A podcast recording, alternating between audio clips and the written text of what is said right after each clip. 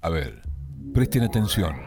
Sabemos que pueden hacer muchas cosas a la vez, pero en el transcurso de la próxima hora, la idea es que hagamos todo lo contrario. Durante la próxima hora vamos a compartir el ritual de la escucha atenta. La tardecita nos avisa que la noche está en ciernes y es una excelente oportunidad para poner un buen disco de vinilo. Comienza aquí 33 RPM. El programa en el que el Club del Vinilo Neuquén musicaliza en Capital.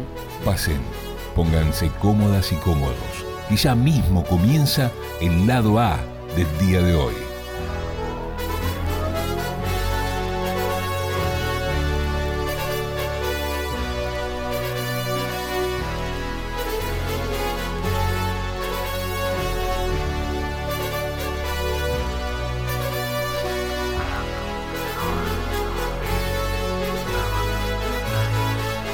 Es el lado A del día de hoy en 33 RPM.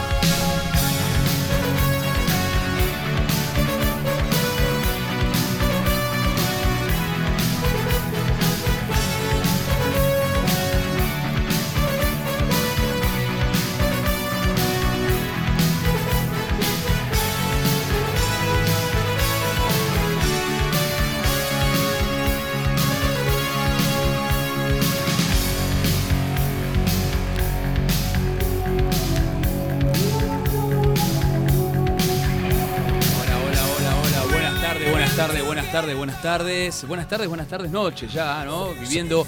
eh, no, está, no toque su radio receptor, no está escuchando una radio rara, está escuchando Capital 88.5, estos 33 RPM, disco más radio. Un programa muy hitero va a ser el de hoy, donde vamos a hacer eh, los triunfadores, eh, los hermosos triunfadores. Estamos acá el equipo, bueno, parte del equipo del Club de Vinilos de Neuquén. Lo tengo a mi derecha al señor Leonardo Tapia. ¿Cómo están? ¿Cómo andan? ¿Todo bien? Sí, todo perfecto, perfecto. Muy bien. Y a mi izquierda está Freddy, Freddy Rebolledo, mi hermano. Freddy, Buenas tardes, ¿qué tal? ¿Cómo andan? Muy bien. Freddy, Está Fabián Sanzana en controles, Don puesta al aire. Y también está Fido, que nos está acompañando hoy, que está haciendo muchas labores de producción. Y también tenemos un pavo real acá abajo que nos está escuchando. que nos ha recibido, dice que está listo para Navidad. Y del otro lado tenemos, bueno, a nuestros compañeros, ¿no? A Patricio, a Fernando. Véngalo a buscar porque se lo van a morfar acá. Bueno, mi nombre es Adrián y estamos en 33 RPM Disco Más Radio, la consigna de hoy, hermosos triunfadores. ¿Cuál es el número de WhatsApp, Leo? El número de WhatsApp es 0299-5940-132. ¿Me lo repetís, por favor, un poco más lento? Que quiero tomar nota. 0299 59 132. Bueno, tenemos una consigna. ¿Cuál es la canción más conocida de la historia? En que la conocen hasta los este, vendedores de pancho de Malasia.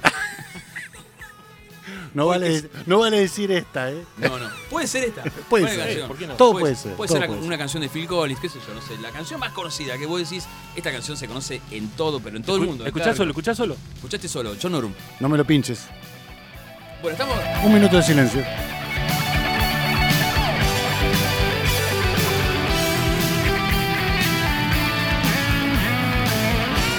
Como.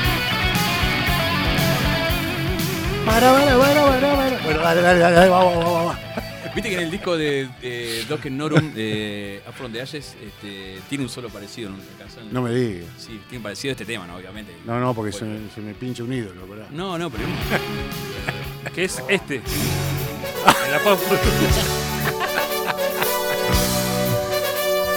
como hace un par de semanas hacíamos los perdedores, ¿no? Los que no la pegaron, los que tenían todas las condiciones dadas como para pegarla con un determinado disco, con una producción, con videos, con todo detrás. Sí.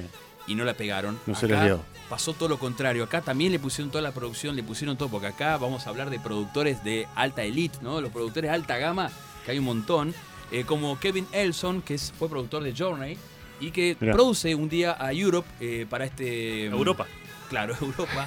Este disco que es. Europa este, vieja. El Ah. tercer álbum de estudio de Europe, que se publicó el 26 de mayo de 1986 a través de Epic Records, el mayor éxito comercial de la banda, eh, vendió más de 3 millones de discos solamente en Estados Unidos y más de 15 millones en el resto del mundo. Tiene varios singles, este fue el primer single que salió en febrero del 86, ¿eh? Eh, que es de Final Countdown obviamente. Está Love Chaser, que es el último tema del lado B. Eh, Rock the Night, que es la segunda canción. Mira, ahí Freddy lo está poniendo ya. Ese es Rock the Night. Pa- El praliné. Ay, El, el praliné Carrie, que es praliné, praliné. ¿Eh? ¿eh? Eh, y el último single fue Cherokee. Cherokee. Yo me acuerdo acá, eh, en Canal 7, ¿te acordás Canal 7 cuando pasaba videoclips y pasaba los videos de Europe? Sí, sí, Que, sí. Viste que faltaba, tenías que esperar que vuelva la señal de no sé qué, con qué, con qué conectaba. Y le mandaba. Y mientras esperaba mandaban video. Y mandaban el video de Fan and Countdown y por ahí se filtraba el video de, de Cherokee que están tocando arriba en las montañas. Cherokee. ¿Te acordás? Igual Bueno, el del lento, el de Kerry también. Sí, Salía full. sí. sí, ese también. Bueno, Leo, ¿me decís la formación? ¿La tenés ahí, la formación de ese Europe? El, el amigo. va al arco? el, Joy, Te- Joy, Joy Tempest al arco. Y Joy Tempest, John Tempest Sí. y sus amigos. ¿sí? Eh, John Norum en guitarra, John Leven en bajo, Mick McJayley Ajá. en sintetizadores y coros Y y, Ian Augland en en, batería. Que estuvieron acá en esta formación, Sí. estuvo en el Rucaché hace Sí, sí. eh, 12 años ya, 2010. Estuvo presentando el disco. Uy, Yo estuve, disco ¿usted 2009. estuvo, Sí, yo estuve. Sonido don Rebolledo? impecable, sonido impecable. Sí, me gustó, me gustó. Este, por ahí se había filtrado una foto de Tempest tomando mate, ¿te acordás? Sí, Por sí. ahí por las redes dando vueltas, ¿no? Estuvieron en un programa de televisión de acá en Neuquén. Sí, estaba Y, tomando mate. y- y el detalle que me acuerdo de, de- de ese show es eh, el solo de guitarra que se le cortó la cuerda y el vago la piloteó y la siguió tocando, muy profesional. Tocó muchísimo John Norum. Igual lo vi un poquito duro, pero bueno, eso ya va a, a tema de... Cada uno opina lo, que vio, digamos.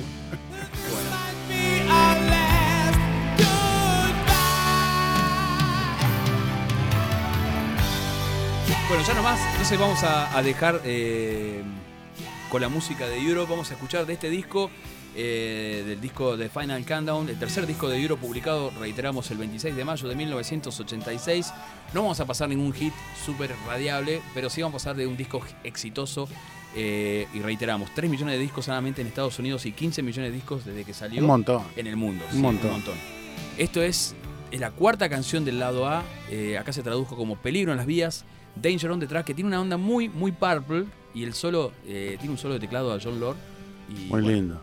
Muy lindo tema. Así que eh, espero que lo disfruten. Esto es 33 RPM Disco Más Radio, los hermosos triunfadores.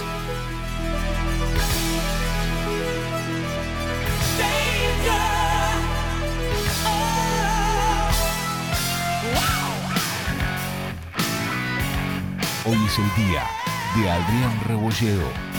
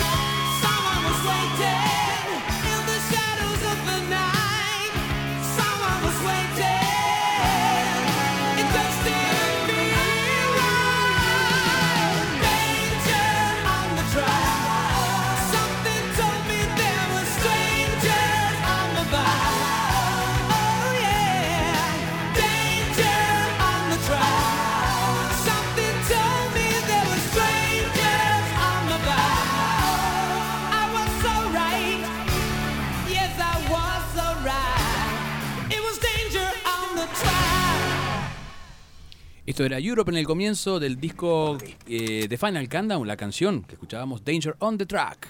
33 RPM, el programa del Club del Vinilo.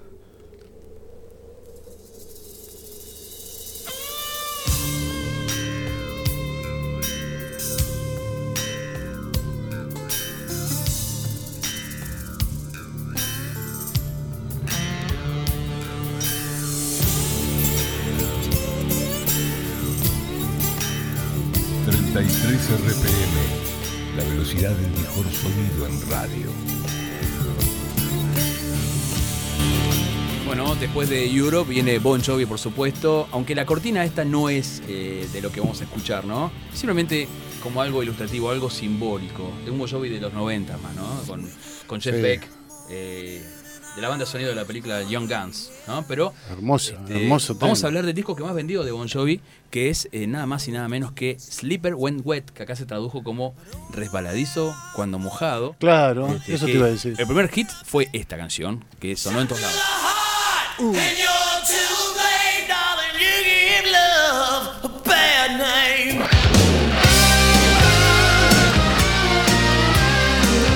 Y también, como en el caso de Europe, se trata del tercer disco, ¿no? De Ah, en la misma- banda. De- se trata del tercer disco Al de mismo momento, Bon casi. Jovi, claro. Fue lanzado a través de Mercury Records el 18 de agosto del 86 en los Estados Unidos y en septiembre del mismo año en el Reino Unido. Este disco alcanzó la cima del Billboard 200, fíjate esta data, Leo, Mm. en los Estados Unidos, convirtiéndose en el primer disco número uno de Bon Jovi, permaneciendo ocho semanas Upa. en el número uno. Ocho semanas en el número uno. Este disco vendió más de 9 millones de copias en 1987, siendo eh, el disco más vendido en ese año en Estados Unidos. ¿eh? Fue el disco, 9 millones de discos. Es un en- montón. Es un montón. En un año vendió eso, ¿no? Eh, bueno, ha sido certificado 12 veces platino por la Recording Industry Association of Ame- America, tras vender 12 millones de copias solo en los Estados Unidos. De este disco se desprenden los, los simples, uno que estamos escuchando de cortina, You Give Love a Bad Name, y este Living on a Prayer, que es un mundial. Este también, acordate de la consigna de hoy. Sí. Repetime el número, por favor. 0299-594032. ¿Es de Final Countdown o Living on a Prayer de Bon Jovi, la canción más conocida en el mundo?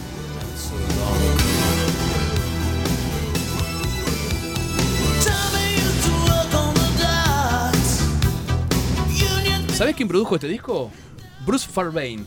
Ah, que produjo a Crocus, a ACDC, Mirá, a. Yes, Kiss, entre otros, ¿no? Este, y un- el ingeniero de sonido y que mezcló este álbum, ¿sabes quién es? Un tal Bob Rock. Hace falta decir quién es. no, eh, Don Bob. Bob Rock, que eh, va a ser protagonista. Ahora, ¿qué lo apellido se lo puso, no? Sí. Rock, porque Sí. no creo que el apellido sea Rock. No, no creo. Pero bien merecido. Eh. Debe ser uno de los. Es porque tenía la cara Poco. como piedra, por eso. Puede ser, puede ser, puede ser eso.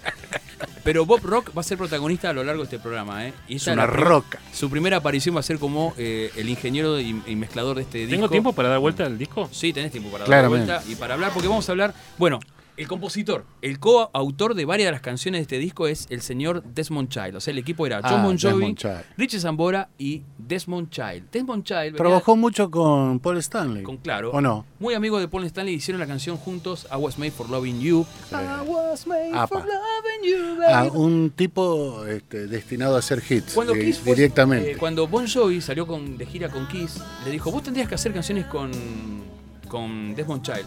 Pásame el teléfono. Le pasa el número de teléfono y Desmond Child Trin, al trin. tipo le dice, vos sabés que hicimos estas canciones con Bon Jovi. Y le pasa eh, eh, Living on a Prayer y You Give, eh, you Give Love a Bad Name, ¿no? Listo. Y Paul Stanley dice, y esas canciones yo te las pasé hace un año, vos ni, ni bolilla me diste con ese tema". Bueno, Y pelota. bueno, ¿qué pasó? Los edita con este disco y son una bomba mundial. Bueno, y acá es una de las canciones, uno de los lentos que más. Que más hemos chapado. ¿Qué va a ser? Esto, esto nos linkea con el programa de balada, ¿no? Sí, no, fue tremendo. Sí, fue Con mu- tremendo. mucho praliné acá. Sí, acá hay praliné, pero Acá hay, hay- para, para tirar. al fondo, sí. Bueno, te digo, los simples que sacaron fueron You Give Love a Bad Na- a Bad Name, acá lo tradujeron como le das a la mole un mal nombre. Ajá. Living on a Prayer, Wanted Dead or Alive, un temazo, Never Say Goodbye que estábamos escuchando recién. Esos fueron los simples. Sí. Me tiré la formación de Bon Jovi, ¿no? La formación de Bon Jovi Acá la tenés. tenemos a Bon, en- obviamente en, en voces, y algunas guitarritas que mete, Sí. ¿no? Al- Algunas acústicas, ¿no? Claro. Después tenemos a Richie Zambora, tremendo guitarrista. Tico Torres, batería. ¿Te gusta? eh, una pregunta personal, ¿te gusta Tico Torres? Me encanta. ¿Te, te gusta? Bien. un sonido muy. ¿Y como baterista? ¿Como baterista? También. muy lindo, Tico. Bien, bien, bien. No, no, te, te hacía la pregunta así, No, pero tiene un de sonido- batero a batero, digamos. Tiene un sonido muy característico. Los No, no, golpes. que- eh, ¿Viste el comienzo de la canción eh, Always se llama el lento ese? Que empieza. Tra, tum, Sí. tas, tum. Ese sonido. Acá en la Porque hay que ver al baterista, viste que cuando está en una determinada banda y por ahí eh, no puede explotar y emigra hacia otros lados, ¿no? O hace su trabajo solista, qué sé yo. Claro. Pasó con varios. Sí. Bueno, eh, acá dice David, pero Sí. es David. Da- claro, es David, sí. David Bryan en teclados y Alex John Sachs. David. Alex en bajo, que entrenado. Dice que en realidad el bajo lo grababa Hugh McDonald, que fue el. Pero bueno, Nunca tocó el bajo, chabón. no, nunca tocó el bajo, dice. En vivo sí o tocaba. sea, el- este es- estamos hablando del bajista original, ¿no? Sí, que falleció hace poco, ¿no? Sí. Le salen las sí, fotos, pero sí, sí. decía que el bajista fue siempre Hugh McDonald, que era bajista de Alice Cooper. Claro. Ah, mirá vos. Que toca en el disco, bueno, que después vamos a hablar de ese disco. Sí. Pero bueno, no nos demoremos más, porque acá eh, Fabián nos estaba, nos estaba diciendo, métanle, quiero escuchar Bon Jovi. Fíjate, recién escuchábamos un tema de Europe que tiene un sonido muy John Lord los teclados. Y acá también. Es la canción que abre el disco, es un masazo de rock. Esto es Bon Jovi, unos Sleeper. Went Wet, uno de los discos más vendidos de la década del 80, el más vendido de 1987. Esto es Let It Rock.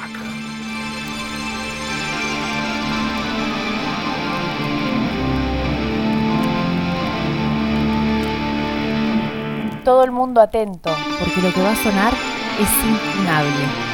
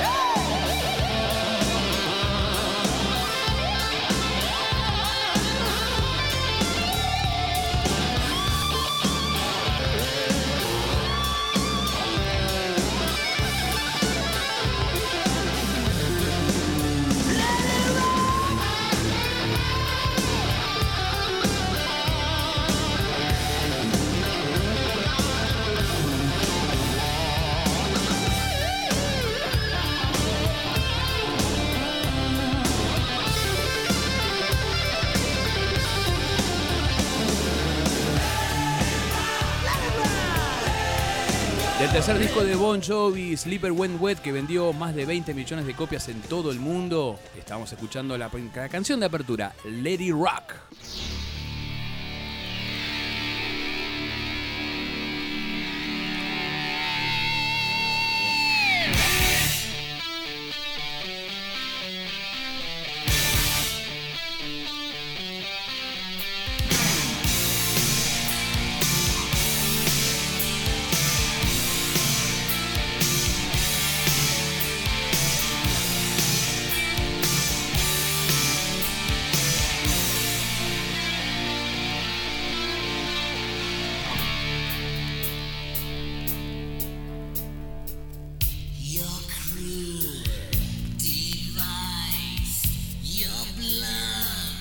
Personaje, ¿eh? Se van relacionando, vamos relacionando las bandas, las historias, vamos linkeando, porque acá lo tenemos de coautor con Alice Cooper, el señor Desmond Child. ¿Qué pasó acá?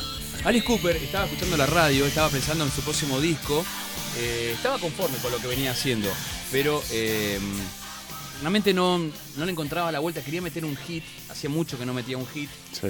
y escuchó Heavens on Fire de Kiss en la radio. Qué lindo. Y yo, "Uh, qué buen tema. Después escucha eh, Living on a Prayer. Epa. Y después escucha Dukes Like a Lady de Aerosmith. Dice, Aerosmith, Kiss y Bon Jovi, ¿qué tienen en común? Desmond Child. Entonces lo fue a buscar a Desmond Child. Desmond Child dice, bueno, tengo algunas ideas. Bien. Tengo una canción que se llama Poison. ¿Te parece que lo...? ¿Qué tal? Y, y sí, una buena tarasca. Y dice, y mm, eh, también estoy trabajando con otras com- compositoras, si les querés las traemos, que es Diane Warren y eh, Joan Jett. ¿no? Con Joan Jett hicieron House of Fire, creo, o Bed of no, House of Fire. Eh, y bueno, se pusieron manos a la obra, armaron una bandita ahí. Este, desarmó la banda que tenía, que estaba, la banda anterior tenía a Eric Singer en la batería. No me tenía- digas. Sí, ¿Lo fletó? Sí, eh, tenía. Bueno, Qué porque Eric. Singer estaba en otro lado, tocando, se fue a tocar con, bueno, con otros Sí, músicos. sí. Estaba Keith Winger en el bajo. eh, bueno, tenía una- Kane Roberts en la guitarra, que ahora volvió, Volvió, que sí. es el Rambo. Del Se fue la nena y, Sí. Y Bueno, este y disco volvió Robert. abre con esta canción Poison, que Está fue. explotado, perdón. Claro, Está explotado. Mucho fierro. mucho fierro. Sí, el primer sí. hit de Alice Cooper después de- del año 1977, que lo metía en un top 10, que es Poison, con la producción de Desmond Child, como decíamos. Y bueno, este disco contó con grandes colaboradores, grandes invitados, como Steven Tyler, Joe Perry, John Bon Jovi, Richie Zambora, Steve Lukather, Ah, se trajo Winger, toda una tropa. Steve Bators, bueno, eh, Trash, el disco se llama Trash, Trash. salió en 1989, sacaron cuatro singles de este disco, que es House of Fire, que estamos escuchando, Poison, Bed of Nails y Only My Heart Talking, que hace un dueto con Steven Tyler.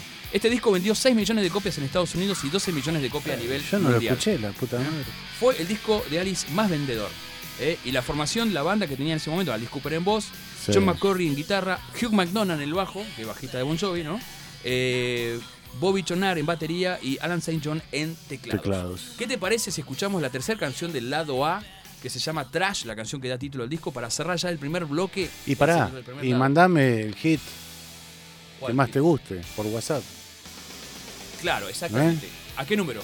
Al número 0299-5940-132 y decime ¿Cuál es la canción más conocida a nivel mundial? Escuchamos Trash, Dale. Alice Cooper haciendo dueto con John Bon Jovi, esto es de 1989. Vamos.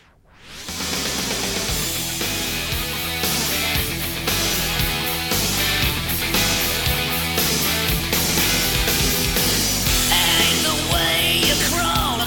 the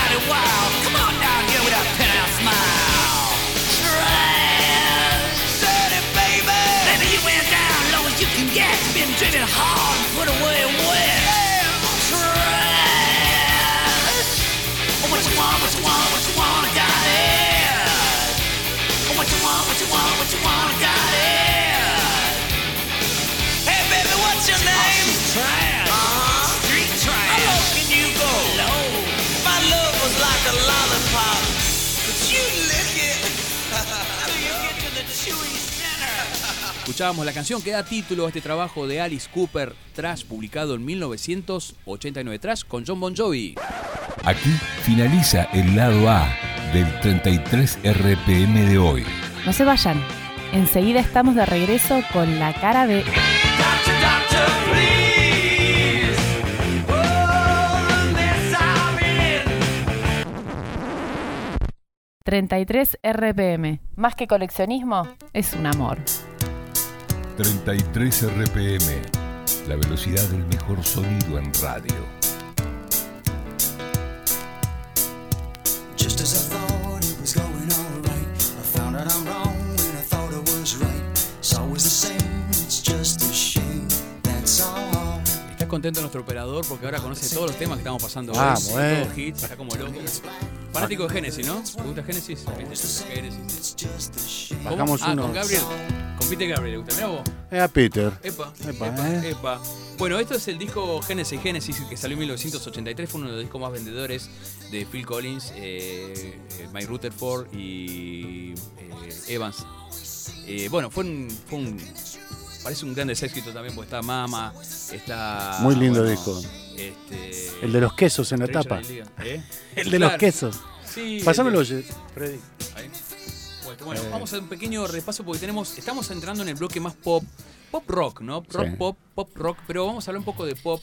Esta es la canción, fue uno de los singles Mama, eh, la- que tiene varias versiones. Hay una versión más extendida que esta todavía. ¿Sabías vos, Freddy, eso? Sí. Y está la versión que hicieron en DC Top Hit que está cortada mal. Esto fue en 1983. Le decimos a la gente que si el primer bloque estuvo peliagudo, este se viene Este peor. Se, este se viene, sí. Sí, es sí. verdad. Agárrate, Leo. Porque bueno, Va a estar son, difícil. Son discos mundiales. Recordamos que estamos en Hermosos Triunfadores, eh, totalmente opuesto a la temática de, eh, los, de los perdedores. De los ¿no? perdedores, De los, sí. este, que eran hermosos perdedores porque... Perdedores en el sentido de que no la pegaron Claro. en el éxito, no tuvieron el, el eco que, que merecía después de tanta producción, de tanto trabajo. Bueno, acá se dio todo lo contrario. Acá pegaron y se transformaron En mega. en mega hits y no solamente eso, sino en historia y banda de sonido de mucha gente. Eso Sí. hay que decirlo, ¿no? Este, ¿Quién no asocia eh, una de estas canciones con A algo su que vida. en su vida? En su vida? Tal cual. Por ejemplo, alguien me va a contar cuando se casó, después, cuando escuché un momento, qué canción usó para la boda, por ejemplo. Claramente. ¿eh? ¿Y cuál va a usar para el divorcio? Esa es la misma. Histeria. No, no, no. No, no, no, no, Sí. no, no. Bueno, este. Saludos, amor. Te quiero Sí. mucho, te amo, te adoro. Juan Eh, Carlos. En 1982 salió el disco más vendedor de la historia eh, y hasta el día de hoy lo sigue siendo, que es este, eh, que tengo acá en mis manos, nada más y nada menos que el Michael Jackson Thriller. Pero de Michael Jackson quiero escuchar a Eddie Van Halen. Claramente. Un minuto de silencio.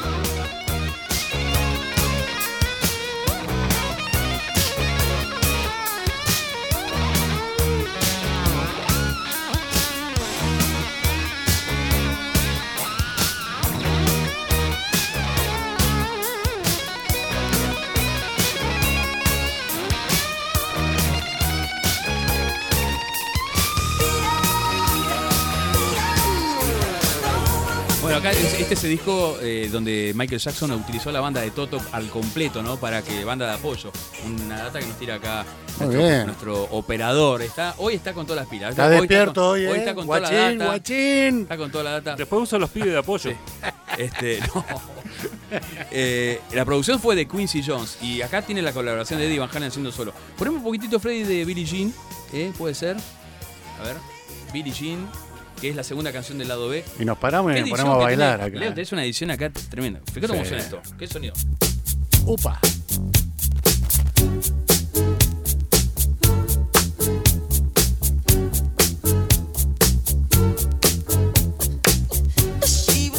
Bueno, esto sí que es un ganador, ganador rotundo, ¿no? Eh, este Sí. disco thriller. ¿Cuántos leos tiene? ¿Cuántos Leo tiene? Eh, ¿Habíamos dicho 5 o 10? Del 1 al 10. 10. Del 1 al 10, porque viste, la Diez. última vez fracasé. 10. No, no, Diez, no, diez. no. No puede. No falla en nada este disco. No, la verdad que no.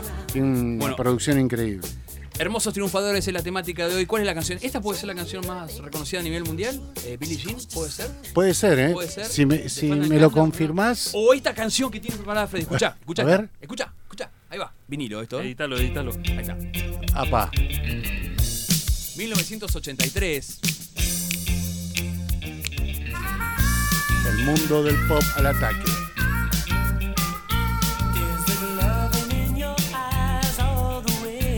Esto para prepararnos el ambiente de lo que va a ser el.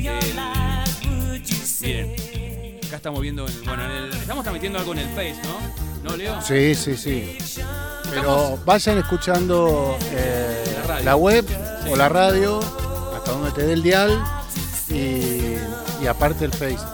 Claro. Paralelo, porque el señor del Face no nos deja Lo- lo- el copyright no nos corta. copyright. nos corta. Call of by Number se llama el segundo disco de Cartoon Club que arranca con Karma Chameleon, que fue un hit mundial. Realmente es otra canción que conocen hasta los vendedores de pancho de Malasia. Muy bueno.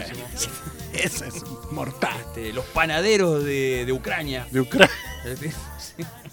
Eh, que- Sí. Hoy que es el Día Nacional del Panadero. Feliz día a los panaderos. Y los vende pulpo de Nueva Zelanda. Claro, muy bien. ¡Ah, No, no. Dios mío! Tiene un montón de hits este disco. Karma Chameleon, It's a Miracle. Seguro en algún momento vamos a hablar de este disco más en profundidad porque la verdad que se lo merece. Miss Me Blind. Eh, bueno, este It's a Miracle. Te vas. Escuchá el bajo. Este era grosso, ¿viste? ¿eh? El lanudo era, ¿no? Ter- Terribles músicos. No, este es el. Este es el bajista. Ah, eh, No tiene pelo. Bueno, todo esto para hablar Ah. del segmento rock y pop. Vamos al rock y pop de YouTube, Leo. Sí, Ahí ya está eh, introduciendo Freddy con la atentos, atentos. En el año 1987 se publica este trabajo de De es el disco de El árbol de José. El, el árbol O de José, claro. como vos le quieras llamar. Es el quinto álbum de Es el estudio. quinto álbum de estudio grabado por la banda de rock irlandesa U2, Ujú, con Brian Eno y Daniel Lenois ujú. como productores. Fue lanzado al mercado por la empresa discográfica Island Records el 9 de marzo de 1987, considerado uno de los mejores y más exitosos discos de la banda. Mirá vos. ¿eh? Incluye temas tan famosos como White or Without You Ujú.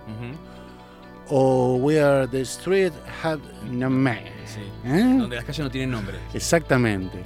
En el 2003, ¿En qué idioma están? No. Vietnamita. Whites, Whites, Watches, Está, ¿eh? hablando, está hablando para los vendedores de pancho Sí. de Malasia. los, los pulpos de Nueva Zelanda. De Nueva Zelanda. Bueno, atención. Por favor, concentración. En, el 2003 fue colocado en el número ¿Qué 27 en la lista de, de Rolling Stone. La menta. Sí. De los 500 mejores álbumes de todos los tiempos. ¿sí? Se convirtió rápidamente en un éxito de ventas mundial, alcanzando actualmente las 28 millones de copias. Y proseguido de una eh, igualmente exitosa gira por todo el mundo, obviamente. ¿sí? Los productores, bueno, ya lo dije, fueron Brian Eno y Daniel eh, Lenoir. Brian Eno trabajó con. Bueno, de, de la Roxy Music venía, trabajó con David Bowie, ¿no? Sí. Bueno, acá tenemos, estamos escuchando un, Los hits. un tremendo tema. Estamos palo y palo con Inexcess en esos años, ¿no? Sí, sí. Buena banda también en Excel. Muy exitosa. También hay que decir cuánto robaron o tomaron prestado eh, las bandas en los 80 acá en Argentina, ¿no? De este sonido. Fíjate el sonido de la viola. Sí, sí, sí. Ah, sí. Influencia. ¿no? Influencia, robo. influencia y todo. ¿Y vos vas a meter un bocadillo? Sí, cuando nombremos el, el título del tema que vamos a pasar. Perfecto. Bueno, ¿qué más? ¿Qué más data tenemos? Tenemos los singles. A ver. ¿Sí? ¿Querés te los, te los nombres yo? Sí, dale, dale, dale. A ver, eh, los singles de este disco, bueno, sacaron varios. El primero fue este, estamos escuchando With or Without You, con o tin si- con o- con sin ti. ¿Viste? Con. Está mal escrito, ¿no? Leo, ¿viste? With or Without You, con o sin ti. No estamos Eh, leyendo, no estamos leyendo. I still haven't found what I'm looking for. Esta, la Eh, pregunta para el WhatsApp es: ¿en qué serie salió este tema? O mejor dicho, ¿en qué capítulo de la serie Friends salió este tema? Apa. epa, Cuando se pelearon, ¿te acordás? Sí. What the Street Have No Name, In God's Country y On Tree Hill, que esto salió solamente en, en Australia. Tengo que decirte algo, Cordero. Freddy. Sí. No la vi. Bueno, vamos con este la formación en de, de YouTube es Bono, en la voz principal, guitarra rítmica armónica. The Edge, guitarras, pianos, sintetizadores. Adam Clayton en bajo y Larry Mullen Jr. batería y percusión. Freddy, ¿qué ibas a decir? Vamos a escuchar la canción de este disco de Joshua Tree de 1987, Sí, YouTube. Bullet de Blue Sky vamos a escuchar. Eh, yo si tuviera que tener un disco de, de YouTube sería este, Bien. grabado, ¿sí? no original. Pero bueno, Pero bueno, es lo que hay. ¿Esa canción? esta es la canción, un temazo, ¿eh? Bien. Esto es 33 RPM Discos Más Radio. Estamos escuchando los triunfadores, gloriosos triunfadores, hermosos triunfadores. Está considerado uno de los mejores trabajos de DH, el violero, ¿no?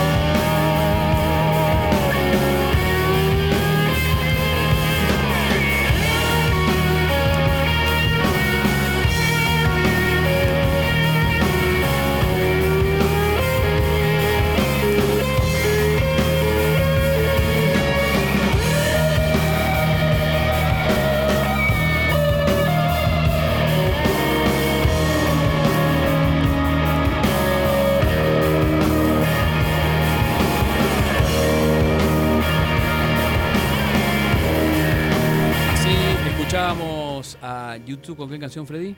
Del disco de Joshua Tree. Bullet de Blue Sky. Y ahora seguimos con más. Eh, escuchaste, este es un clásico, escuchalo.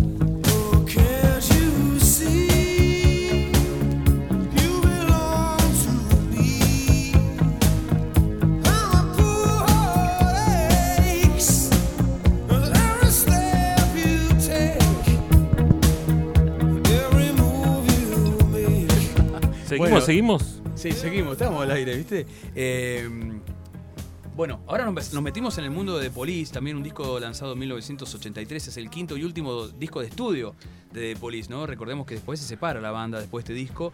Fue publicado el primero de junio de 1983. Este álbum se convirtió en el más exitoso de la banda gracias al éxito comercial que estamos escuchando acá, una versión lenta. Esta es la versión Doom. A mí, me Every pare- breath you take. a mí me parece que duró Creo que está mejor. banda, ¿Sí? Y sí, duró poco. Porque por lo, por lo grosso que eran los músicos, me, parece que tendría que haber un poquito más tirado. Bueno. Pero bueno, Bueno, esta, este, con esta canción se logran, logran posicionarse en el número uno en Estados Unidos. Vendió más de 8 millones de copias en ese país, así como en el Reino Unido. Este disco fue grabado en seis semanas en Montserrat, al igual que Ghost in the Machine, también producido por la banda junto a Hugh Padgham. A nivel mundial, el disco lleva vendido más de 20 millones de copias, ¿eh? para que sepan. Eh, tiene los singles Every Breath You Take, que escuchábamos recién, Wrap Around Your Finger, eh, Synchronicity 2, King of Pain. Fue publicado, es que el, el King of Pain, el simple, fue publicado el 2 de febrero del 84. Sting en voz principal, coros bajo, eh, bajo fretless, ¿eh? Eh, Andy Summers en guitarra, piano, coros y eh, Stewart Copeland en batería y xilófono. ¿Qué te parece si ya escuchamos la canción eh, Synchronicity 2 que cierra el lado A? Un temazo este, escuchen este tema, este tema de Police del disco Synchronicity 1983. Esto es 33 RPM. Discos. Gloriosos triunfadores. más radio.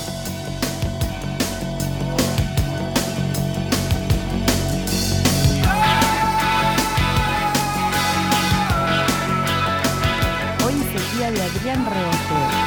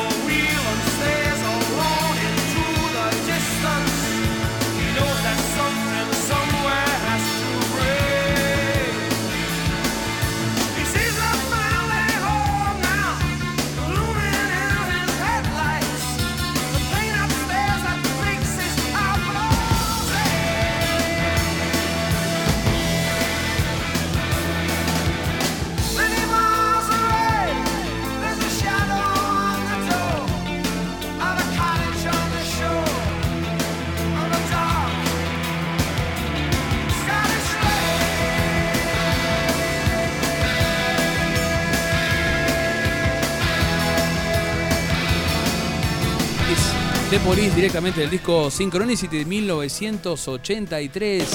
Esto es Hermosos Triunfadores. Escucha esto. Hitazo, este, hitazo. ¿Cuál es el hit más conocido del mundo? Leo, decime el número, por favor, para comunicarse. ¿Dónde Eh, el número. ¿Dónde dejaste tus? ¿Están ahí? Bueno. Ah, vos lo tenías ahí. Anotado. Leo, ¿qué pasa hoy? Y el pasa que el número es 0299 594 0132. Bueno, de The Police pasamos a The Cure, que en 1987 publica su séptimo trabajo de estudio que se llamó Kiss Me, Kiss Me, Kiss Me. Tal vez el disco más vendido, ¿no? De The Cure, Freddy. Así es. Debe ser el disco más vendido, sí. Sí, es el disco más vendido. No sé si. Por lo menos en Estados Unidos vendió. Sí. Bueno, te vas a tener que manejar ahí con. Perdón, no tenía los auriculares puestos. Sí, a ver. Bueno. Tenemos eh, la data dice es el séptimo álbum de estudio de la banda. Eh, bueno, liderada por Robert Smith, obviamente.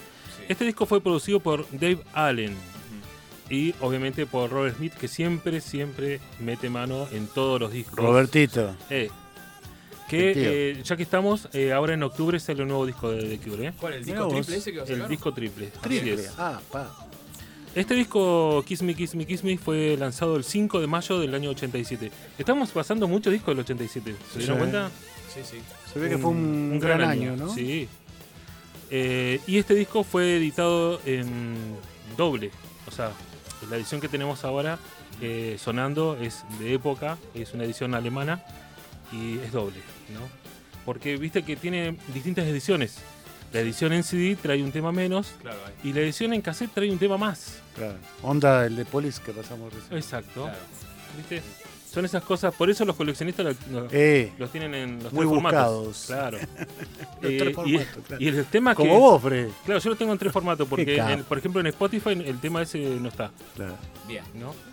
Eh, la versión del disco compacto, que bueno, acá justo está, dice, eso, ¿no? El tema AU no está en el disco, en, en el CD. Porque recordemos que el CD tiene una duración de 80 minutos aproximadamente, entonces este se pasa. Este álbum significó el despegue para la banda en el mercado americano, donde logró ventas significativas. Kiss Me, Kiss Me, Kiss Me es actualmente cuádruple disco de platino certificado, al haber sobre- sobrepasado los 4 millones de ventas solo en Estados Unidos. Tomá. ¿Viste? Bueno, eh, Es bésame, bésame, bésame o beso, beso, beso. eh, Bésame, bésame, bésame sería. Eh, Leo. bueno, el single Just Like Heaven fue el primero del grupo en alcanzar el top 40, ¿no? Y es una de las canciones más famosas del grupo. Pese a cosechar gran éxito comercial y obtener un enorme impacto mundial, la crítica especializada del momento lo tituló de largo, denso e incoherente. No. Así, ¿eh? A nivel mundial lleva vendido más de 10 millones de copias. Fue producido por Robert Smith y Dave Allen. Eh, bueno, la formación es Robert Smith, voz y guitarra, Simon Gallup en bajo, Paul Thornton en guitarra, teclados, Boris Williams en batería, Lawrence Torholt en teclados y Roger O'Donnell en teclados. De este disco que vamos a escuchar, Freddy. Just Like Heaven, que es para mí uno de los mejores temas de The Cure. Bueno, la canción más popular dice acá, de The Cure. Así es. ¿Tal vez Apa. ¿La conocen los vendedores de pulpo de Nueva Zelanda? De Nueva Zelanda. Para vos, Emi. ¿Suena?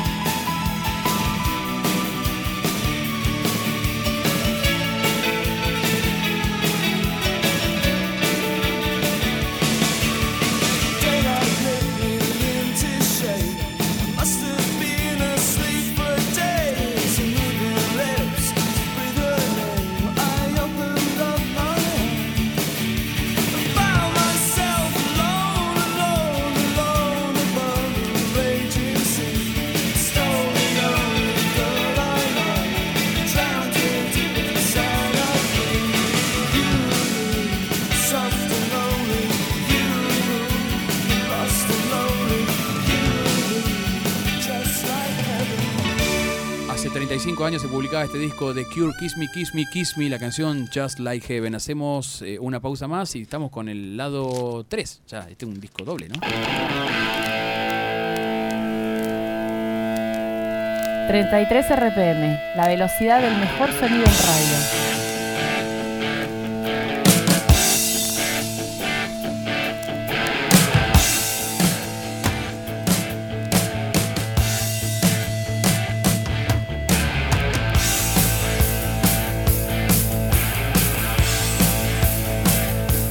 Bienvenidas y bienvenidos al bloque 3 de 33 RPM Disco Más Radio. Estamos en los hermosos triunfadores en el día de hoy. Le mandamos un nuevo saludo a nuestro compañero Fer Barraza, a Patricio Biondelli, a Sabrina, a todos los al Bomba, a todos los integrantes de- del club del, del Del vinilo, club del vinilo Neuquén. ¿Eh? Bueno, Sí, sí. Leo, ya nos metimos en un bueno. bloque bastante, bastante vendedor. Sí. Me parece que es el bloque que más disco ha vendido, me parece este. ¿eh? Ya estamos escuchando. eh, está en discusión si es el segundo o tercer disco más vendido de la historia. Algunos dicen, algunos, que bueno, recopilan estos datos de los discos que más se vendieron, que este es el segundo disco más vendido de la historia detrás de Thriller de Michael Jackson. Otros dicen que está tercero detrás de The Dark Side of the Moon de Pink Floyd, ¿no? Mirá Lo cierto vos. es que este, este séptimo trabajo de estudio de ACDC, Back in Black, producido por otro gran productor super vendedor que es Robert Matt Lange, que vamos a linkearlo con Def Leppard porque produjo el disco de Def Leppard. eh, Vamos a ir conectando. Por eso digo, está todo conectado acá.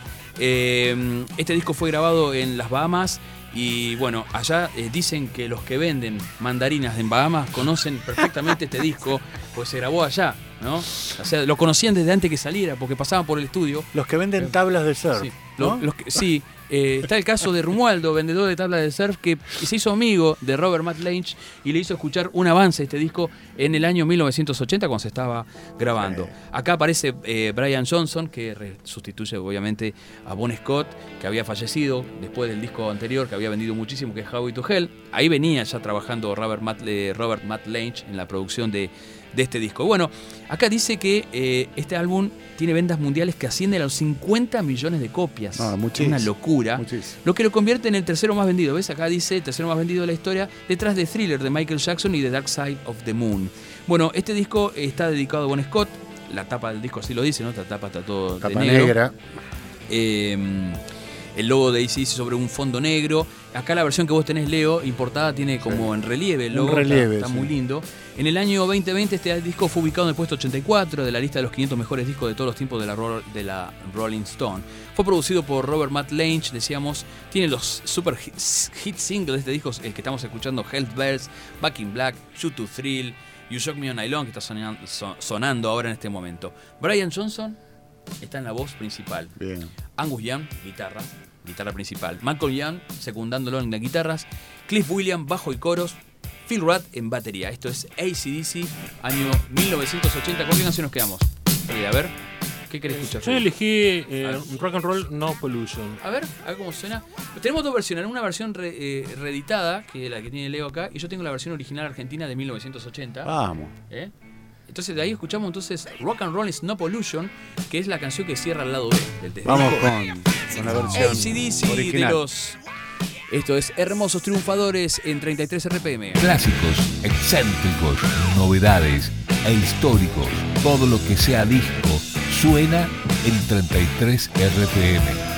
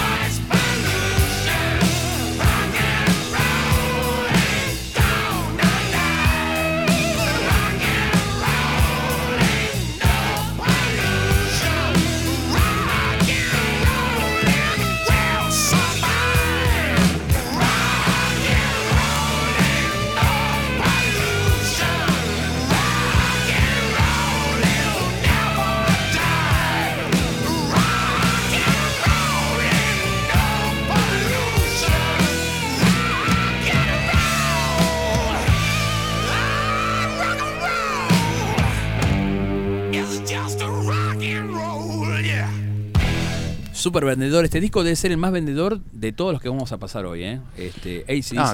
Black, eh, Rock and Roll is not pollution. La- Oh, Pero bueno. No podía faltar. ¿No? dame el número, por favor, Leo. La gente Eh, nos está escribiendo. No tengo ni idea, pero. ¿Cuál es el más conocido? Pero te dejo, te dejo el, el WhatsApp y poneme para vos Esta puede ser, ¿eh? La cuál canción más es el hit más conocido de un Escuchás mundo. eso y como. ¿Cuál es la intro más icónica? Claro. La de taranán, tan, taranán, o esta. Claro. Ojo, eh. ojo, ojo al piojo. 5940132. ¿Me lo ¿Está? repetís, por favor? 02 02. 99 Ujú. 5940132. ¿Viste cómo, cómo salió este tema, no? Es- esa introducción. No, Sí. increíble. En, en un ensayo estaba Slash calentando Bien. y dice, voy a hacer una musiquita tipo circo. Y empezó... "Ta-na-na-na-na-na". Y el batero y Duff dijo, pará, hacé de vuelta eso, tocalo de vuelta. Y se engancharon, ¿no? Y justo Axel, que se estaba prendiendo un cigarrito, Un cigarro, un cigarro grande. eh, y ya tenía pensado una letra que le, que le estaba haciendo a su por entonces novia, empezó, relató un par de, de frases y ya ahí salió el tema. Y así salen los grandes hits, de toque, así, ¿viste? Así es. No hay que darle tiempo, no hay que darle mucho tiempo. Estamos hablando del álbum debut más vendido de la historia, que es Appetite for Destruction de Guns N' Roses. Fue publicado por Heaven Records, apareció el 21 de julio del 87, hace 35 años, muy reciente su cumpleaños 35. Tras su autoeditado Life Like a Suicide, alcanzó el éxito masivo en todo el mundo en forma explosiva posterior a su lanzamiento. Asimismo, Appetite for Destruction es el álbum debut más vendido en toda la historia de la música, con alrededor de 35 millones de copias Apa. en todo el mundo. Debido a este enorme éxito, este disco logró llegar a primera posición de listas de Estados Unidos, Billboard, donde fue certificado 18 veces disco de platino. También llegó al número uno en gran parte del resto del mundo, como en el Reino Unido, Canadá, Nueva Zelanda, Australia, Irlanda, Alemania, Holanda. Bueno, ¿viste que es verdad lo que yo te digo? Los lugares, fíjate, lugares donde el álbum fue certificado triple platino. Nueva Zelanda, ¿viste? Está Nueva No, Zelanda. donde están los pulpos. Claro, los vendedores de el vendedor pulpos. de pulpos de Nueva Zelanda lo recontra escuchaba este disco. Lo tiene, si llegó- Calchaca. Llegó, al disco platino, una bestialidad lo que vendió. Octuple disco de diamante. Este, también en Suiza, Polonia, Eslovenia, Rusia, Ucrania, Rusia, Ucrania, Ah, eh, bueno. Japón, eh, Contaminante Cordero. No, es tremendo. Llegó a Donde se lados. están cagando a cohete ahora. Claro. ¿Eh? Sí. Este, bueno, alcanzó la certificación de platino. En territorio escandinavo su éxito también fue arrasador, obteniendo certificaciones de platino y disco de oro. Fue producido por Mike Klink, ¿no? que fue también un gran productor y que en este estamos escuchando otra de las, de las más icónicas de la historia, ¿no? Del rock. Este riff. Esta es la pelea palo y palo con todo el mundo para, para ser el número uno, ¿no? Del Sí. más escuchado, el más reconocido a nivel mundial. ¿Vos qué decís? Arrancaba, arrancaban siempre con este tema eh, en vivo, me parece? ¿no? En el show sí, más. Sí. Una composición. Bueno, esto está dentro de los singles que sacaron. Sacaron It's So Easy con Mr. Brownstone, Welcome to the Jungle, que está sonando Child of Mine, Paradise City, Night Train. Bueno, fueron todos los singles que sacaron. Fue publicado este, el disco el 21 de julio, como decíamos, de 1987. Axel Rose en voz, percusión en Welcome to the Jungle, sintetizador y silbato en Paradise City. Slash, que está sonando ahora, guitarra solista, guitarra rítmica en Night Train, Think About You, bueno, sale todos los... O sea, era el referí de la banda. Easy Stradlin, guitarra rítmica, guitarra solista en Night Train. ¿Sabías que hace el solo de Night Train? Think About You y Anything Goes. Percusión y voz de fondo. Duff McKagan bajo y voz de fondo. Y Steven Adler en batería. Esto es Guns N' Roses, modelo 1987, álbum debut, el disco más vendido de la historia. Se dice, bueno, viste que viene ahora a tocar en septiembre, ¿no? A Argentina. Que, volvería Matt Sorum y Gilby Clark. ¿eh?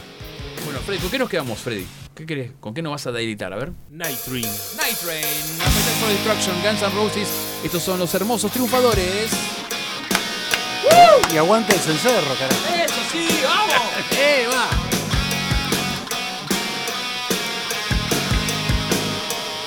...33 RPM...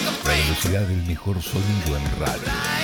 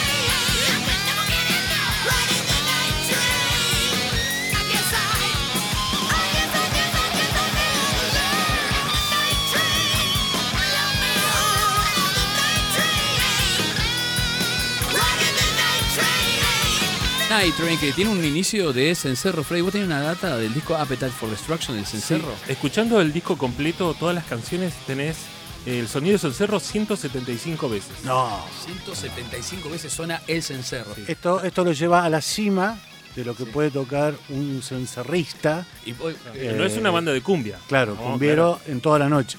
Claro. Lo pone, lo pone allá arriba. Claro. ¿eh? Eh, Aparte, esto es música. Esto, bueno. claramente.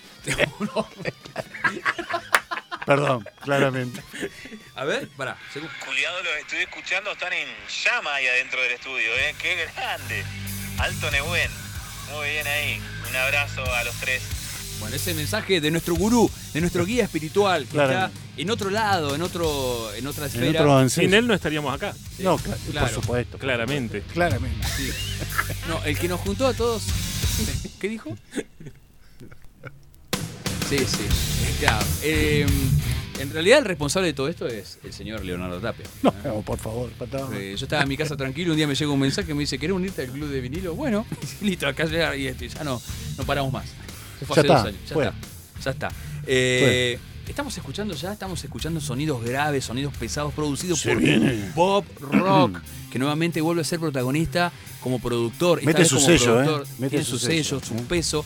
Randy Stubb es el ingeniero y mezclador de Bob Rock. Lo que hacía Bob Rock con Bruce Fairbairn lo pasó a ser Randy Stubb, que es el equipo de Motley Crue, que les podemos hablar, el equipo técnico, el equipo de producción de, mm, de, Motley Crue, que fue así, mira, Lars Ulrich escucha Dr. Feelgood, escucha chon, chon, chon, chon, chon, ese sonido, y dijo, che, me gusta mucho este sonido de guitarra y de batería. Y lo llama, a ver, tenés el número de Nicky Sixi, ¿eh? Nicky, hola. Hola, ¿cómo ¿Qué estás? haces, Lars? Bien, Vos bien. sos, vos sos, eh, vos sos eh, Nicky Six, yo soy Lars. Dale. Sí, sí, ¿quiere hablar? Nicky, Yes. Yes. I'm Lars Ulrich. No. ¿Cómo carajo hiciste para tener Para ese sonido? tu, tu. ¿Cómo hiciste para tener ese Volvemos a sonido? llamar, volvemos a llamar porque viste que no, viste que cuando llaman los famosos no, no se creen, viste. Sí, sí, sí. Nicky, atendeme. ¿Sos Nick en serio? ¿Eh? No, yo soy Lars. vos Ah, sos pues-. Hola Lars, hola Lars. Eh, Nicky, quiero saber cómo carajo hicieron sonar tan bien esa batería y ese bajo en Doctor Figo. ¿Qué Sa- hiciste? ¿Sabes qué? Sí. No te lo voy a decir. Ta- Estaba leyendo que dice Bob Rock. largo. ¿Tenés el número, tenés el número de Bob Rock? Por Sí, sí, te lo paso, no hay Pasá- ningún drama. pasámelo. Somos Bueno. del mismo palo, va. De- eh, James después dice que te convida a mate. No, no te puedo creer. Sí. Bueno, y así fue más o menos como Bob Rock terminó trabajando con Metallica y logran este mega éxito mundial eh, de Black Album conocido en- en- en- por la tapa como Black Album, pero el disco se llama simplemente Metallica. Estamos escuchando, bueno, muchos hit singles generó. Ese es el quinto trabajo de estudio. Eh, ¿Se considera thrash metal todavía esto, Freddy, para vos? ¿O es metal? ¿O No, hard- esto ya es hard metal. Hard Sí, metal, sí, no sé, no. una cosa así, ¿no? Sí, está mucho más Bueno. elaborado, más, este, Ahora más viene, tranqui. viene Pato y nos recaga. Sí. Bueno, Recibió elogios de la crítica, se convirtió en el disco más vendido del grupo. Este álbum tiene importantes éxitos como Enter Sadman, Sad But True, The Unforgiven, que está sonando de fondo, Wherever I May Roam y Nothing Else Matters. Vendió más de 500.000 copias en la primera semana que se publicó. 500.000 copias en una semana, en 7 días, ¿eh? siendo por tanto uno de los más vendidos en todo el metal en general. 16 millones, la cifra, 16 millones en Estados Unidos, 32 millones a nivel mundial. Y- Fue, con- fue el, el disco más vendedor de la década 90, ¿eh? Claro, claro, sí, pero no, no. lejos. Bueno, los singles, decíamos, Enter Sandman, Sabbath True, The Unforgiven, Wherever I May Roam, Nothing Else Matters. Tenemos a Jane Hetfield en voz, guitarra rítmica líder eh, y Sitar tiene una guitarra líder en una de las canciones, canción número 8, no sé cuál es. eh, Keith Hammett en guitarras, Jason Newsted en el bajo y Lars Ulrich en batería, amigo de Nicky Six, ¿no?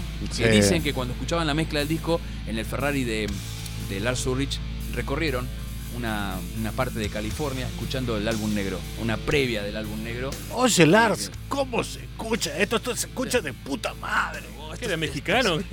Y porque estaban en México, porque justo estaban Está buenísimo. Sí, así fue, más o menos, bueno. En inglés. En inglés, por supuesto, todo en inglés. Bueno, Freddy, ¿con qué nos vamos a quedar de esto? Ya estamos ahí. No, estamos bien. Estamos bien. A ver qué suena.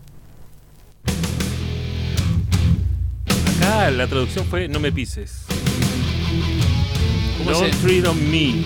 Don't tread on, don't tread me. Metallica, Metallica 1991, un super hit mundial.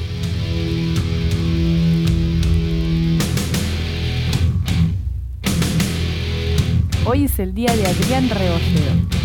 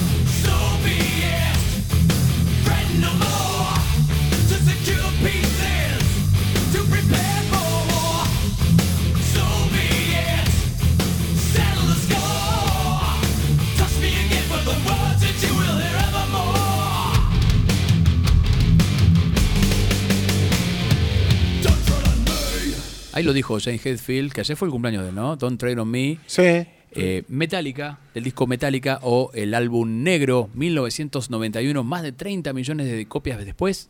Está sonando acá en 33 RPM en esto que es Hermosos Triunfadores.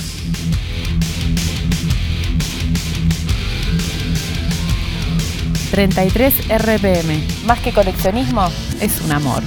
...clásicos, excéntricos, novedades e históricos. Todo lo que sea disco suena en 33 RPM.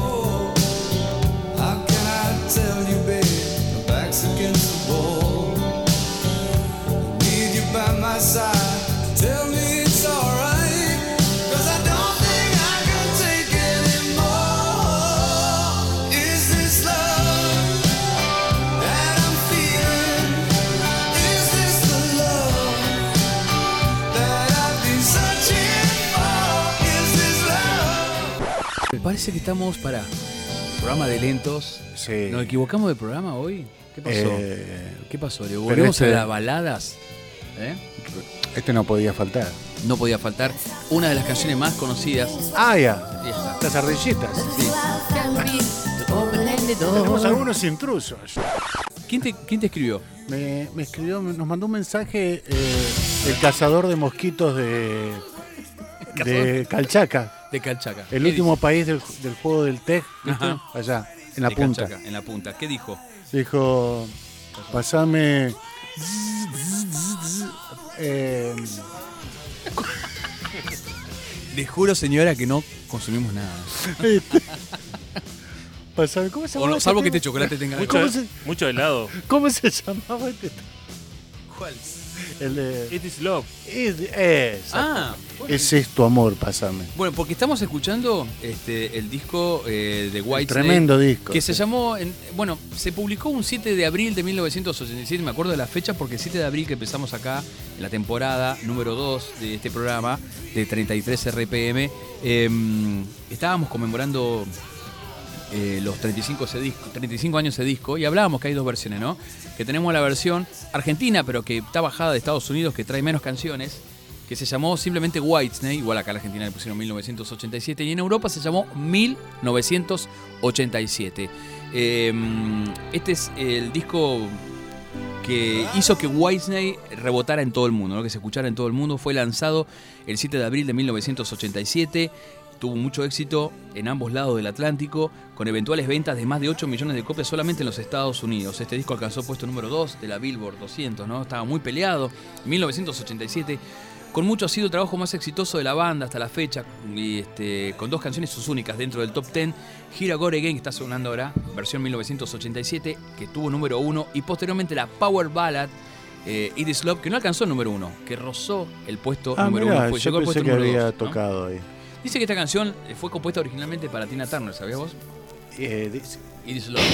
No, que no. bueno, finalmente no llegó, pero bueno, que es la idea era de David Coverdale, David Coverdale de cedérsela a, a la señora Tina Turner. Mirá. Eh, bueno, el éxito de este disco impulsó la venta del disco anterior, Slide It In, que salió en 1984, ¿no? Este, bueno, otro de los singles eh, publicados fueron eh, Still of the Night, que está sonando ahora. Eh, qué bien que suena este disco, ¿eh? Sí. Still of the Night, eh, Give Me Up Your Love, Crying in the Rain y Here I Go Again.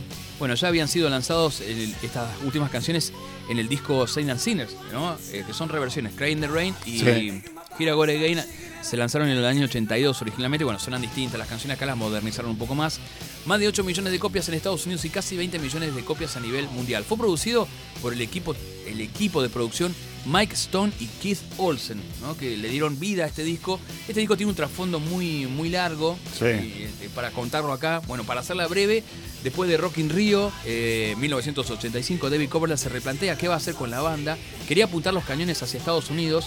Eh, era el, el éxito le era esquivo en ese país y quería pegarla, quería pegarla. Tenía a John Sykes como guitarrista. Eh, eh, Cosi Power en la batería. Cosi se va, no sé qué pasó. Empieza a grabar el disco, tiene problemas con la voz. Va al, va al médico, le, eh, tenía como nódulos en las cuerdas vocales que le impedían cantar. Se opera, era de operación rápida, tenía 34 años ahí David Coverdale. Tenía la garganta muy desgastada, tanta gira, venía de tocar. Venía de Deep Purple, armó de White enseguida, más de 10 años Hola, tocando. Doc. Claro, Hola, Doc. Más o menos así. Y le dijeron que tenía que hacer reposo absoluto por un año. Apa. Eso significaba retrasar las grabaciones. John Sykes, ¿qué hizo? Siguió grabando y dijo, no, entonces la, la banda la voy a manejar yo. Qué Cuando se entera de esto, David Coverdale lo va a buscar y el tipo sale, huye del estudio porque lo quería matar. O sea, la banda soy Claro. yo, chabón. Vos, soy- vos estás contratado acá. A vos te traje, hijo. A vos te traje. Por eso Y te quedaron, hiciste famoso. quedaron inconclusas algunas canciones como Hero Core que la terminó grabando Adrian Vandenberg. ¿eh? Bueno, finalmente el disco sale, el tipo dis- disuelve a la banda porque dice no, no tenía sentido, estaba desgastado. Grabó el disco muy bien, todo, Claro. con Aileen Dunbar en la batería, él en la voz, eh, Neil Murray en el bajo, John Sykes. eh, Que en- aparte, bueno, John Say hizo un trabajo tremendo, enorme. Tremendo, enorme. tremendo, enorme. Sí. Pero bueno, el tipo estaba decepcionado con todas estas venidas de- en su propia banda, ¿no? A sus espaldas, hacer esa movida, ¿viste? Claro. Entonces agarra y disuelve. la ¡Traición! banda. Disuelve la banda, pero el sello le dice, loco, el disco tiene que salir porque yo bancamos el disco y tiene que salir. Sale el disco. Bueno, saca el disco Y lo llama la compañía, el disco se está vendiendo solo, sin sacar ningún single. Está subiendo, subiendo y subiendo. Le- Y dice, ya tenés que retratarte esto de, de separar la banda, armate una banda y hagan videos. Entonces, ¿qué hace? Como estaba con Vandenberg, que pensaba seguir eh, trabajando con Vandenberg, Vandenberg le ayuda a armar una banda que llama a Tommy Aldrich en la batería, Tremendo. a Vivian Camper en la otra guitarra y a eh, Rudy Sarso en el bajo. Se, lo- se los, se los conoció como los Beat Boys, los Video Boys, ¿no? Los chicos del video. Sí. Y graban el videoclip de esta canción, por ejemplo, Still of the Night. Cuando la sacan en MTV, fue un éxito rotundo. Tal fue así el éxito que Motley Crue apenas había sacado el disco Girls, Girls, Girls, también en 1987, lo invita a Whitesnake como acto de apertura. No soporte, sino como acto de apertura, para que toquen, antes que Whitesnake, que Motley Crue, ¿no? ¿Entendés? ¿Me seguís? Sí.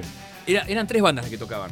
Guns, Gracias. Guns abría, es- tocaba Whitesnake y cerraba Motley. A la semana, las ventas de este disco eran tal que, bueno, tuvo que dejar la gira esa que estaba haciendo con Motley y hacer su propia gira. Bueno. Y después se fue todo por la estratosfera, las ventas y todo. Este, así que bueno, esto es Whitesnake 1987 y vamos a escuchar una canción que está en la versión europea que se llama, que nunca la escuchamos hasta después editado en CD. Whitesnake que está de gira ahora con, con Europe. Exactamente. Tenía unos, un- unos pequeños problemas. Sí, hubo problemitas. Esto es You're Gonna Break My Heart Again del disco 1987 Whitesnake. Esto es para vos, amor, para vos. Whitesnake.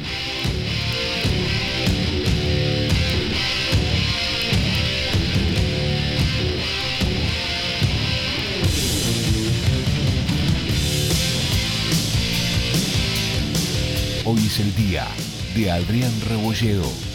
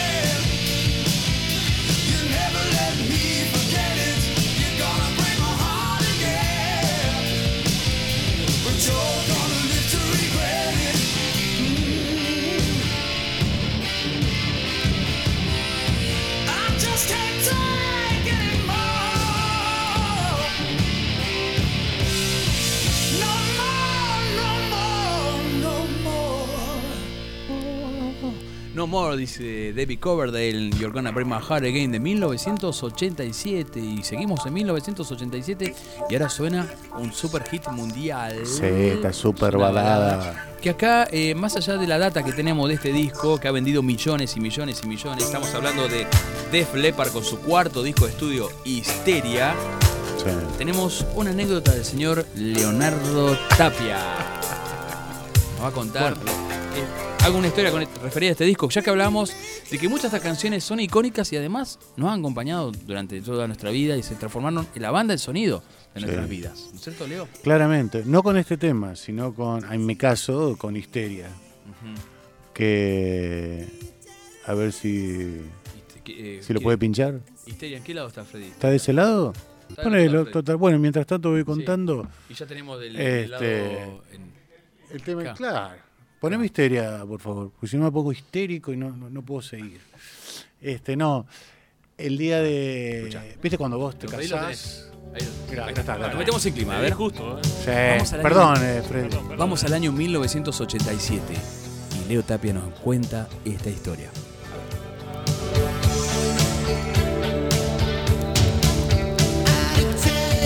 Corría el año 95, creo. Y, y dije, bueno, nos vamos a casar, amor.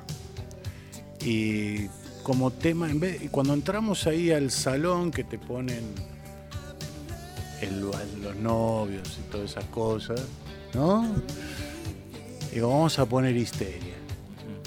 Así que nada, entramos y todo el mundo al compás de histeria aplaudiendo nuestra entrada gloriosa del amor Con esta canción. con esta canción. Muy bien. Y nos la pasamos increíblemente. Muy bien. Qué lindo. Sí, sí, Bueno. muy lindo. ¿Ves? Y esa canción ya quedó eh, guardada para siempre en ese recuerdo, en ese momento tan especial, Leo. En mi corazón. En tu corazón. Muy Así bien. que te dejo un saludo enorme, amor, y te, te dedico unos segunditos. A ver. ¿Qué se llama? Histeria. No, tu señora. Mi señora, histeria. Pato, I love you. 33 RPM. Más que coleccionismo, es un amor. Bueno, estamos escuchando Histeria, el tema título del cuarto disco de estudio de Leppard que se lanzó el 3 de agosto de 1987. Fue el aniversario ayer. Eh, Cumplió 35 años. Fue producido por Robert John Matt Lange. ¿eh? ¿Se acuerdan? Sí. Si no se acuerdan, les recuerdo. Produjo el disco eh, que hoy pasamos, que es el Sí. disco de. ACDC. Back in Black, eh, Robert Matt Lange. Ha sido el disco más exitoso y vendido de la banda hasta la fecha, alcanzando alrededor de 30 millones de copias en todo el mundo. Se publicaron 7 sencillos. Woman, Animal, Hysteria, que está sonando, Pour Some Sugar on Me, Love Bites, Armageddon y Rocket. El sencillo más exitoso de la banda fue Love Bites, que logró el número uno en el Billboard, ¿no? Obviamente. Este disco llegó al número uno en la lista Billboard 200, en la que se mantuvo en esa posición. ¿Sabes cuánto tuvo número uno? 20 semanas. Ah, bueno. 20 semanas en el número uno de Estados Unidos. También logró llegar a la cima en la UK Albums Que Chart. creo que fue el broche que cerró a esta banda de tanta mala onda que Sí. tuvo anteriormente con sus Integrantes. integrantes y todo, todo lo que, por toda la que pasó. Creo Por que fue una, que sí. una vuelta, ¿no? Totalmente. algo así. Bueno, Def Leppard, 30 millones de discos después, producido por Robert Matt Lange, Joe Elliott en voz, Phil Collen y Steve Clark en guitarras, Rick Savage en bajo, Rick Allen en batería. Nos quedamos con la canción que abre el lado B, que se llama Gods of War, eh, Dioses de la Guerra, un temón de esos de Def Leppard de esta etapa, ¿no? ¿En serio? Sí. Vamos, Freddy, Este es vamos. un temón, este es un temón. Escuchalo, escuchalo. Aguantalo, Freddy. Def Leppard entonces, del disco Histeria, hace 35 años, la canción Gods of War.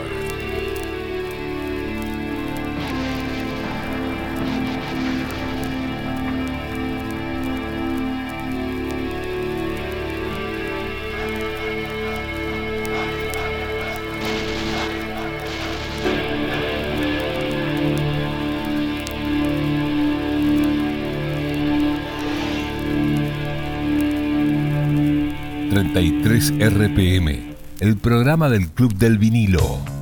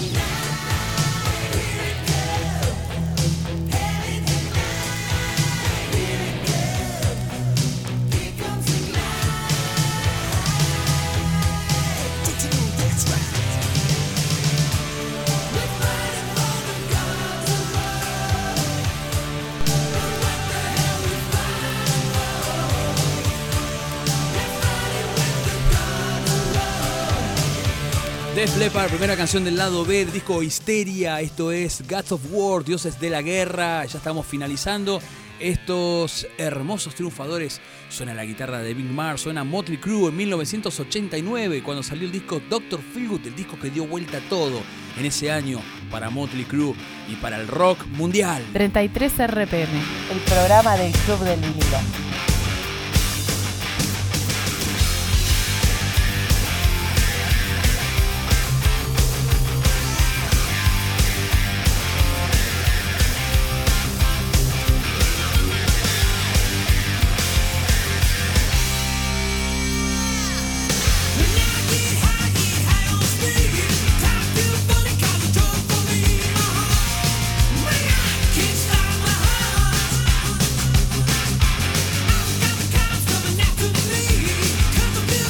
Ya estamos en el tramo final, ¿eh? ¿Sabés lo que le dijo Nick Mars a Nicky Six? ¿Qué dijo?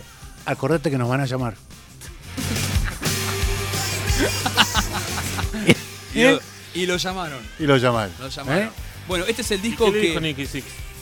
¿Qué le dijo Nicky Six? No te lo voy a decir. no te lo voy a no te voy a dar el número de teléfono, le dijo Nicky Y Six. mi madre dice, acordate que vamos a hacer un disco que lo van a escuchar hasta los vendedores de pulpo de Nueva Zelanda. ¿Eh? Claramente. Claramente. Doctor Feelgood es el quinto disco de Motley Crue, se publicó el 1 de septiembre de 1989. Está muy próximo a cumplir los 33 años.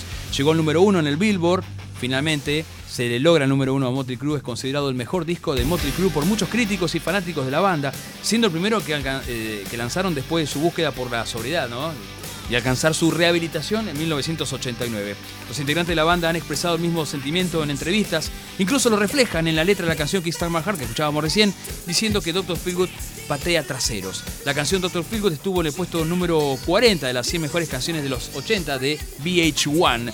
Ventas en Estados Unidos, más de 9 millones de copias, en el mundo 14 millones. Producido por Bob Rock y mezclado por Randy Stubb, el mismo equipo de producción que utilizó Metallica dos años después para su Black Album. ¿Quiénes integraban Motley Crue en esa época? Bueno, Vince Neil, voces, armónica, percusión, Mick Mars, guitarras, eh, Nicky Six, bajo, teclados, eh, Tommy Lee, batería, eh, coros. La lista de invitados de este disco, mira, Leo. A mirá ver, opa. Hay una cosa, Freddy, ¿me Ah. pones la canción ¿El primero es verdad? ¿El primero es verdad? ¿Eh? El primero es verdad. Brian Adams, sí, estuvo Brian Adams haciendo ¿En qué coros. tema? Ah, en coros. Sticky Sweets. Sebastian Bach hace coros en Time for Change. Robbie bien. Sander de Chip Trick en She Goes Down. Pero acá yo quiero escuchar un poquitito, Freddy, de la canción Slide of Your Pie, el comienzo. Ajá. Se escucha a Neil que hace como un arreglo de voz. Y el grito final, ¿sabes quién lo hace? Steven Tyler. Escuchá, Ah, fíjate que ese Steven Tyler el que grita, es la voz. Ese es Vince Neil. Ese es Vince. El último grito de Steven, fíjate. Tal cual. Eh, Obviamente está atrás, quedó atrás, pero es, es Steve Tyler. ¿Hace, Sí, sola- tal cual. ¿hace solamente eso, Steven? Eso, es lo único que hace en todo el disco. increíble que son los productores. Sí, bueno. Este, como acá dice Randy Stapp, ingeniero de, de sonido. Bueno, eh, ya nos estamos despidiendo. eh, ya estamos ahí con el tiempo ahí. Eh, Freddy, ¿con qué canción vamos a, a cerrar el programa de hoy? De estos hermosos, gloriosos, hermosos triunfadores. Triunfadores. Y vamos a ir con Dr. Dr. Feelgood. Doctor Feelgood, ¿no? Sí, sí, vamos a poner Doctor Sí. Feelgood. Vamos a salir un poco de la regla. Vamos ya. Porque de todas ya. maneras, podemos hacer lo que queremos acá. Claramente. Bueno, muchísimas gracias por acompañarnos. Eh, vuelvan, el- eh, este programa se vuelve a emitir, ¿qué día? El sábado. Sábado a las 15 horas por esta sintonía 88.5 Capital FM. Estamos en la radio pública de Neuquén. Bueno, eh, Leo Tapia, Freddy Rebolledo, Fabián Sanzana, Fido. Mi nombre es Adrián Rebolledo. Gracias, Muchas gracias. Eh, Leo, la pasamos bárbaro, ¿no? Sí, increíble. Hermoso programa, Freddy. Freddy. Hermoso, sí, sí. Muy buenos bueno. tus, tus chocolates de menta. Ahí va. Eh, Me parece que eso tenían algo ahí. Bueno, Despertaron. despertaron muchas cosas y, y muchos sentimientos. ¿eh? Eh, Motley Crue, año 1989. Gracias, hasta la próxima. Siga en la sintonía. Esto es 33 RPM. Discos más radio, la mejor combinación. Gracias, hasta la próxima. Chao.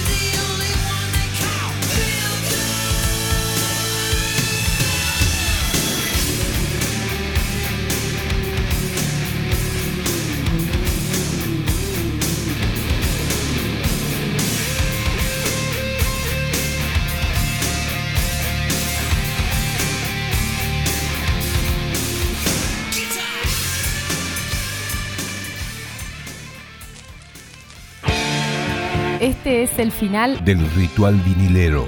Hasta aquí compartimos 33 RPM, el programa del Club del Vinilo en Capital. La semana que viene nos encontramos para celebrar un nuevo rito vinilero. Hasta la próxima.